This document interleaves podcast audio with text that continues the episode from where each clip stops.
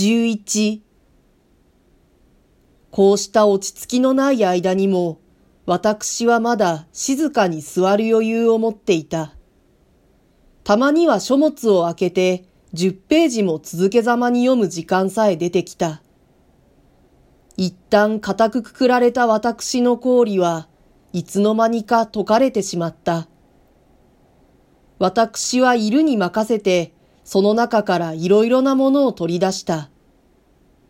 私は東京を立つとき、心の内で決めたこの夏中の日課を顧みた。私のやったことは、この日課の3が1にも足らなかった。私は今までもこういう不愉快を何度となく重ねてきた。しかしこの夏ほど思った通り仕事の運ばない試しも少なかった。これが人の世の常だろうと思いながらも、私は嫌な気持ちに抑えつけられた。私はこの不快のうちに座りながら、一方に父の病気を考えた。父の死んだ後のことを想像した。そうしてそれと同時に先生のことを一方に思い浮かべた。私はこの不快な心持ちの両端に、地位、教育、性格の全然異なった二人の面影を眺めた。私が父の枕元を離れて、一人取り乱した書物の中に腕組みをしているところへ、母が顔を出した。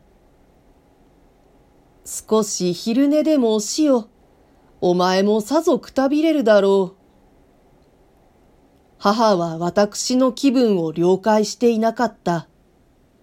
私も母からそれを予期するほどの子供でもなかった。私は単管に礼を述べた。母はまだ部屋の入り口に立っていた。お父さんは？と私が聞いた。今よく寝ておいでだよ。と母が答えた。母は突然入ってきて、私のそばに座った。先生からまだ何とも言ってこないかい？と聞いた。母はその時の私の言葉を信じていた。その時の私は先生からきっと返事があると母に保証した。しかし父や母の希望するような返事が来るとは、その時の私もまるで期待しなかった。私は心得があって母を欺いたと同じ結果に陥った。もう一遍手紙を出してごらんな。と母が言った。役に立たない手紙を何通書こうとそれが母の慰安になるなら、手数を厭うような私ではなかった。けれども、こういう要件で先生に迫るのは、私の苦痛であった。私は父に叱られたり、母の機嫌を損じたりするよりも、先生から見下げられるのをはるかに恐れていた。あの依頼に対して今まで返事のもらえないのも、あるいはそうしたわけからじゃないかしらという邪推もあった。手紙を書くのはわけはないですが、こういうことは郵便じゃとても拉致は開きませんよ。どうしても自分で東京へ出て直に頼んで回らなくっちゃ。だってお父さんがあの様子じゃ、お前、いつ東京へ出られるかわからないじゃないか。だから出やしません。治るとも治らないとも片付かないうちは、ちゃんとこうしているつもりです。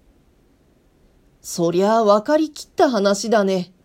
今にも難しいという大病人を放ちらかして、誰が勝手に東京へなんか行けるものかね。私ははじめ心の中で何も知らない母を憐れんだ。しかし母がなぜこんな問題をこのざわざわした際に持ち出したのか理解できなかった。私が父の病気をよそに静かに座ったり所見したりする余裕のあるごとく、母も目の前の病人を忘れて他のことを考えるだけ胸に隙間があるのかしらと疑った。その時、実はね、と母が言い出した。実はお父さんの生きておいでのうちに、お前の口が決まったらさぞ安心なさるだろうと思うんだがね。